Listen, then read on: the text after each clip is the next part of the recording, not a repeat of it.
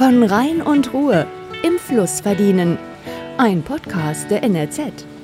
Die beiden Flüsse sind die Wirtschaftskraft der Region. Wir stellen die Personen dahinter vor.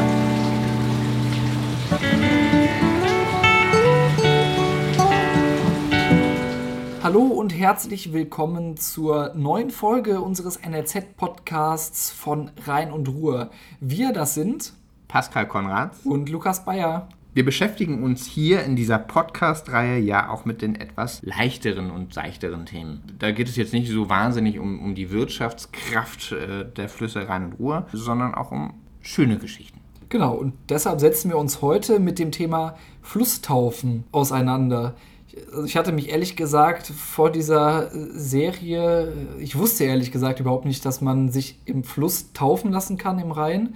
Also klar, man kennt das in der Kirche und so, aber im, im Fluss wusste ich das nicht. Und Pascal, du bist bei einer Flusstaufe zu Besuch gewesen, in Monheim war die.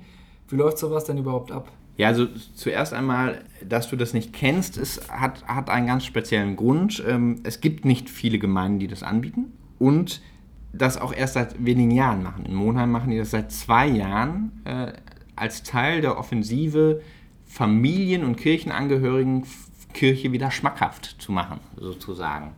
Ähm, und das ist etwas, was man den Gemeinden, Gemeindemitgliedern da dort anbietet. Es läuft so ab, dass die Leute da in, in einer Reihe sitzen, der Pfarrer spricht ein paar Worte, nimmt dann die Kinder, geht mit denen auch drei, vier, fünf Meter wirklich in den Fluss rein. Kriegt nasse Füße. Kriegt wirklich, also der, der Fahrer, Breuer war das, äh, trug Sandalen und keine Socken natürlich äh, und dann den Talar, der wurde nass, auch kein Problem, das ist nun mal so. Für die Angehörigen der Kinder, also für die Eltern und die Taufpaten, für die war das problematischer. Also die hielten sich da gegenseitig die Hosen und die Kleider hoch und äh, haben sich beschwert über jeden Meter, den es weiter in den Rhein ging. Also das ist auf jeden Fall, glaube ich, auch eine sehr andere Atmosphäre, als wenn man das in dieser in der Kirche macht. Und es findet immer einmal jährlich seit ein paar Jahren in Köln eine etwas größere Geschichte davon statt. Was heißt größere Geschichte? Da sind jetzt ähm, immer halt mehrere Kinder dabei, die getauft werden. Das findet direkt am Rhein statt, rechtsreinig zwischen Hohenzollern und Zoobrücke, direkt am Rheinpark in Köln quasi direkt gegenüber vom Dom. Und diese Taufen bietet immer Pfarrer Matthias Bonhoeffer an von der Kartäuserkirche in Köln.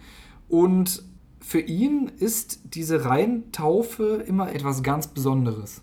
Findet äh, draußen statt, es findet unter offenem Himmel statt, es findet äh, in diesem Fall an einem Fluss statt und erinnert ein Stück weit an, natürlich auch an die Taufe Jesu, die ja auch nicht in einem äh, geschlossenen Raum stattfand, sondern, wie wir wissen, am Jordan.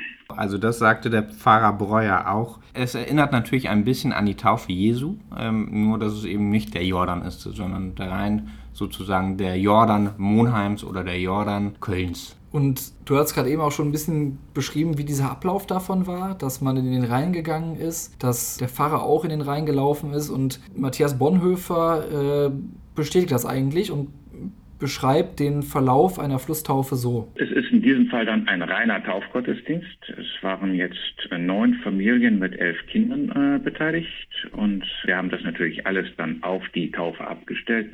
Im normalen Fall, an einem normalen Sonntag, wenn wir eine Taufe haben, ist die Taufe ein Element innerhalb des Gottesdienstes. Hier ist sie sozusagen zentral und das zentrale Ereignis und äh, auch die Texte werden halt auf diese Taufe abgestellt und das ist sozusagen ein reiner, eine etwas, ähm, ja, ausführlichere Taufzeremonie mit dann dazugehöriger kurzer Ansprache. Laut Bonhoeffer sind die Teilnehmer auch immer ganz angetan von einer Taufe wie dieser. Die finden das alle klasse, die finden das schön. Es ist auch eine sehr viel lockere Atmosphäre, noch lockere Atmosphäre, als wenn man einen gemeinsamen äh, Familiengottesdienst macht, wo man dann vier oder fünf Taufen hat, weil es eben alles draußen ist. Die Kinder können eben doch nochmal ganz anders sich bewegen, wenn sie sich denn bewegen wollen. Und das ist äh, sozusagen auch für die Beteiligten dann sehr viel angenehmer. Ja, und damit es äh, so viel angenehmer ist, muss aber auch im Vorhinein einiges geklärt werden.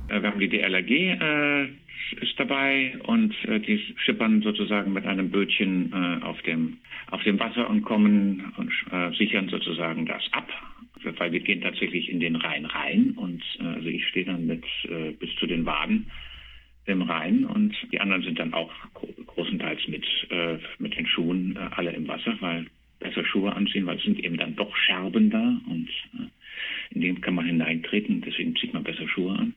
Dann müssen sie es, dann haben wir es dann noch beim Grünflächenamt angemeldet. Sie brauchen für den Rheinpark eine Durchfahrterlaubnis, äh, damit sie da reinfahren dürfen.